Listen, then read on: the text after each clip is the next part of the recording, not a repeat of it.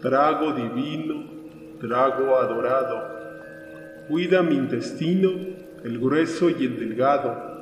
Protege mi páncreas, beba lo que beba. Y que no sea esta noche mi última peda. Mi hígado encomiendo a tu santo paño, y que lo que estoy bebiendo lo orine sin daño. Quítame la cruda, la diarrea y jaqueca. No me des agruras ni boca seca. Ayúdame a encontrar mi ruta y mi camino, porque luego no recuerdo ni dónde chingados me orino. Y no me dejes beber donde sea, aunque me ande muriendo de ganas, permite que mañana te vea otra vez aquí. Salud.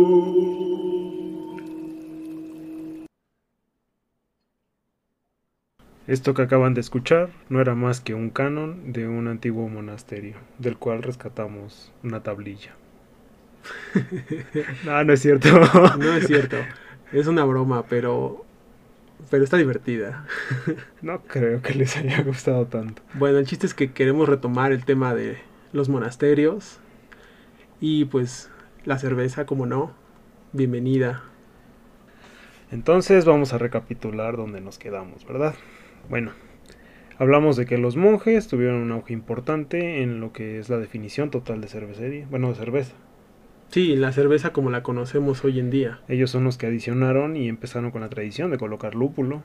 Sí, como habíamos mencionado antes, en San Peter y San Stephen, en Corby, Francia. En Francia. Se tienen las primeras fechas de que los monjes comenzaron a agregar el lúpulo a la cerveza.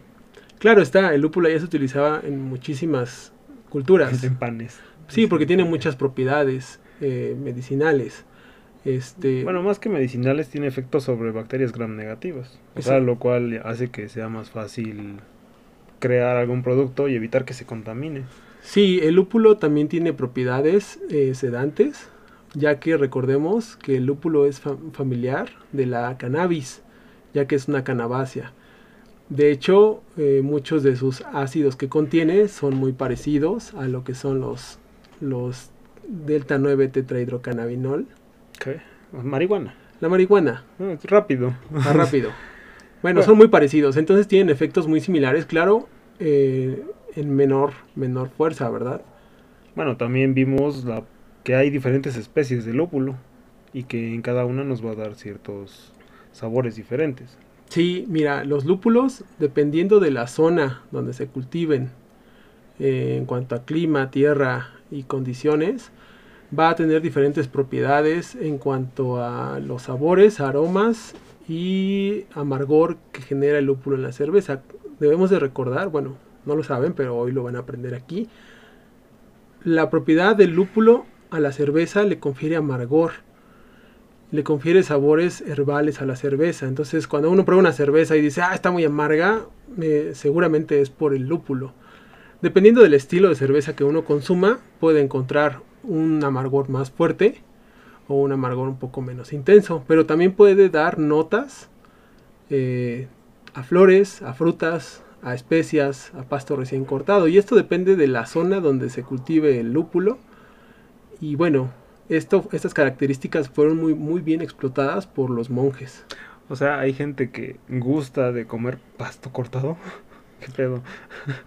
Pues no, no pasto cortado, sino son más o menos las notas que deja eh, pues a hierba, ¿no? El lúpulo. Bueno, bueno, pero no te salgas del tema. Aquí la cosa es recordar que hablamos del lúpulo, que hablamos de que los monjes tenían su auge importante en la producción de bebidas y que eran todos unos másters en lo que es el tema de herbolaria. Pero bueno, ¿y hoy qué vamos a hacer? Bueno, hoy vamos a hablar de las propiedades del lúpulo específicamente.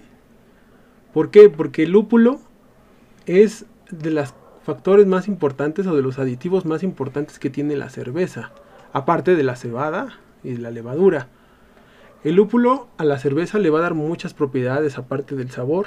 Una de ellas va a ser favorecer la retención de la espuma, favorecer o cuidar a la cerveza de que no se contamine por bacterias. Justamente por eso los monjes tuvieron una importancia en esta parte de la cerveza. Ellos introdujeron el lúpulo y permitieron que la cerveza no se contamine tan fácil. Esto a su vez trajo que pudieran comercializar con mayores ganancias ya que no había tantas pérdidas por la contaminación bacteriana. Claro, aparte había un dicho en la Edad Media que se decía que beber cerveza era mejor que beber agua. Y bueno, aquí con esta parte del lúpulo se puede reforzar eso. Aparte de que parte del proceso de la cervecería era hervir el mosto, cosa que antes no se hacía con el agua. Entonces un agua hervida con un, compuesto este, natural que evitaba el crecimiento de bacterias, pues generaba un producto, digamos, más potable para el consumo humano. Y bueno, desde, desde la Edad Media ya se sabía eso, solamente que no sabían realmente el por qué. Digo, ya hirviendo el agua ya eliminas lo que es tifoidea y eliminas otros agentes patógenos. Claro, como el cólera. Digo, hablar de que una cerveza es más inocua que tomar agua, pues a menos que sea Iztapalapa, ¿sabes? claro, aparte, imagínense, antes, eh, bueno, el lúpulo también tiene efectos eh, sedantes, muy ligeros, entonces generaban que las personas pues se sentían en un estado muy, muy feliz. O sea, aparte de embriagarme, me voy a poner pendejo Exactamente. Y aparte el lúpulo generaba mucha, mucha ansiedad por comer, cosa que hoy en día los restauranteros explotan, porque al final cuando uno va a un bar, termina bebiéndose dos, tres cervezas y termina consumiendo la mitad del menú, pero es parte de este efecto que genera el lúpulo en las personas. A ver, a ver, me estás diciendo que lo que engorda no es la cerveza, sino todo lo que le echas aparte a la cerveza. Es como el pozole. Exactamente. O sea, el pozole es sanísimo, pero lo que te pone en la torre es toda la patita y las tostadas que le chingas con cremita y frijoles, ¿no? Sí, de hecho, la cerveza tiene mucha fibra soluble. Además funciona como un electrolito y te ayuda pues precisamente a recuperar fluidos. O bueno, sea, también es que es, es, un, es ambigua, ¿no? Porque un exceso de cerveza es malo, claro que sí. ¿Por qué? Porque también es diurética. Pero digamos una caguamita cuando está uno haciendo su chamba, la verdad es que sí levanta mucho la parte de los electrolitos. No, aparte te ayuda a compactar el mosto y que no tengas problemas de constipación. Eso es buenísimo. Sí, a que no se te haga el tapón de oso. Pero ah, qué asco, es parte de las propiedades de la cerveza y el lúpulo específicamente. Entonces, bueno, retomando la parte de los monjes, es muy, muy, muy importante esta parte, ya que gracias a ellos, pues tenemos el producto que tenemos hoy en día. Hoy en día podemos encontrar muchísimas, muchísimas cervezas en donde puedes notar muchísimos lúpulos. Hay variedades que dan sabores frutales, aromas frutales y sabores especias y el amargor van de amargores muy leves a muy muy muy amargos como las famosas IPA. De hecho, el amargor en la cerveza se mide con una unidad que se llaman eh, International Bitter Unit, que son los IBUs. Cuando vayan a un bar y pidan una cerveza, pregunten cuántos IBUs tiene una cerveza. Generalmente va en Nada más porcentaje. para farolear. Ya si van con una Claro. chica, con eso ya Con cae eso rendida. farolean. No, pero, pero si quieren saber qué tan amarga es una cerveza, pregunten por los IBUs que contiene la cerveza y ustedes podrán darse una idea de qué tan amargo es el producto. Porque podemos tener dos tipos de amargor. El amargor que genera el lúpulo, que es un amargor como tipo herbal. Y hay otro amargor que proviene de las maltas, que de hecho se le conoce como astringencia. Ese sabor tostado que a veces algunos lo interpretan como amargor, es astringencia. Entonces la combinación de los dos da esas notas. Pero realmente el amargor, así como tal, proviene del lúpulo. Y hay lúpulos muy muy amargos y hay lúpulos muy muy ligeritos. Y bueno, la combinación de todos estos lúpulos de amargor, sabor y aroma genera la complejidad de la cerveza. O sea, a ver, a ver, a ver. Entonces, el lúpulo me da aroma, me da sabor. Y la textura me la dan los granos. La textura y El el, cuerpo, sabor el cuerpo, el cuerpo. Sí, ah, otra cosa que se me olvidaba decirles es que el lúpulo, en su amargor, esconde un poco los sabores dulces de la malta. Si uno no le pusiera el lúpulo a la malta, en primera tendríamos un producto con menor vida de anaquel. Por la contaminación. Pero, exactamente, pero aparte tendríamos un producto a veces muy dulce. ¿Por qué? Porque hay azúcares que no se fermentan dentro de la fermentación alcohólica, que son azúcares que la levadura no puede asimilar y se quedan como un dulzor residual, digámoslo así. Básicamente como el arroz que tenemos hasta el fondo de la alacena que ya nadie se quiere comer. O los frijoles en el refrigerador. Pero ahí están. Exactamente, sí, claro, pero todo lo que refiere a levaduras lo vamos a checar en episodios muy a futuro. Lo que sí es importante aquí destacar es que imagínense esta parte. Tenemos levadura y sus diferentes notas y sabores. Tenemos n cantidad de lúpulos, arriba de 200, con sus diferentes notas, amargores y sabores. Y tenemos también N cantidad de granos, porque dependiendo del tostado que se le dé al grano, es el sabor, el azúcar y el color de la cerveza. Entonces, imagínense qué cantidad de combinaciones podemos tener y productos podemos tener. Entonces, con todo eso, pues tenemos muchísimas cervezas de qué hablar. Y bueno, eso lo tocaremos en temas posteriores.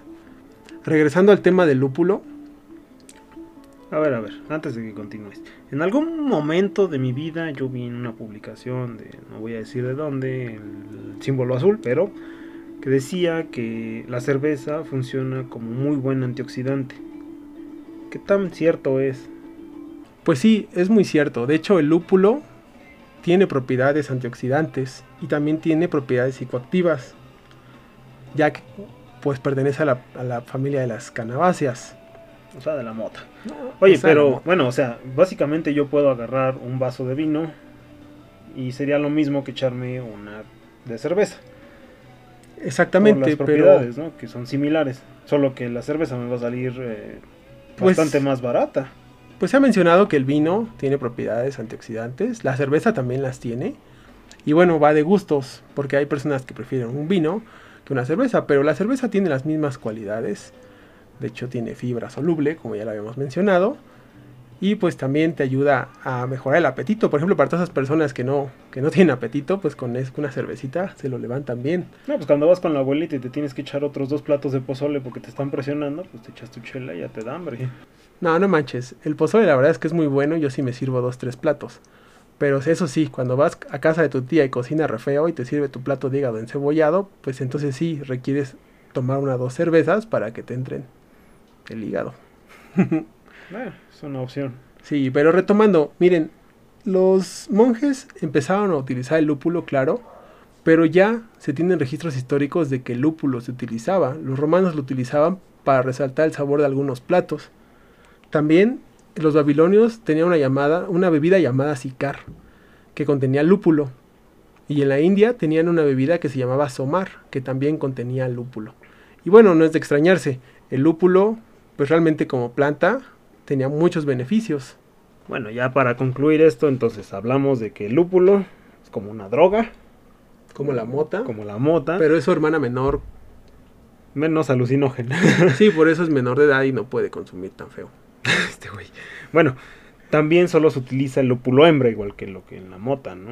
De hecho, se utiliza la flor de la planta hembra, Y sus resinas, igual que en la mota. O sea, esto es una mota. pero bebé, la baby mota, Ah, ándale, la baby mota. o como el orégano que se le pone al ¿Qué pozole. tiene que ver con el orégano? Bueno, ya.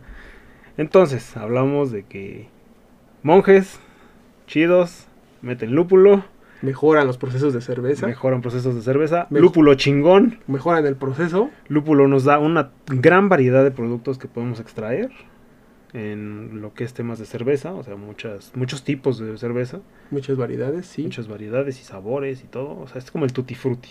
pues algo así, Bueno, pero para la cerveza. y claro, pues los monjes hasta hoy en día, sus cervezas siguen siendo premium. Se bueno. les recomiendo.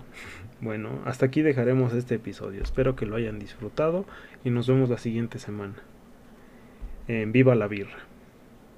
¡Campai! ¡Campai!